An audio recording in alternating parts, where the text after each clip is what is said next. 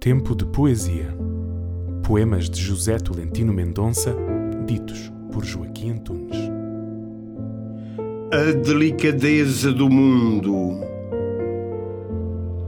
A delicadeza do mundo chega-nos através de frases interrompidas, de sementes que nos dispersam, de paralelas pintadas com uma faca ou uma corda a mudar com o vento, mesmo aqui, mesmo neste instante, as paredes do mundo não são muralhas de altura inusitada, mas escadas suaves como fumo.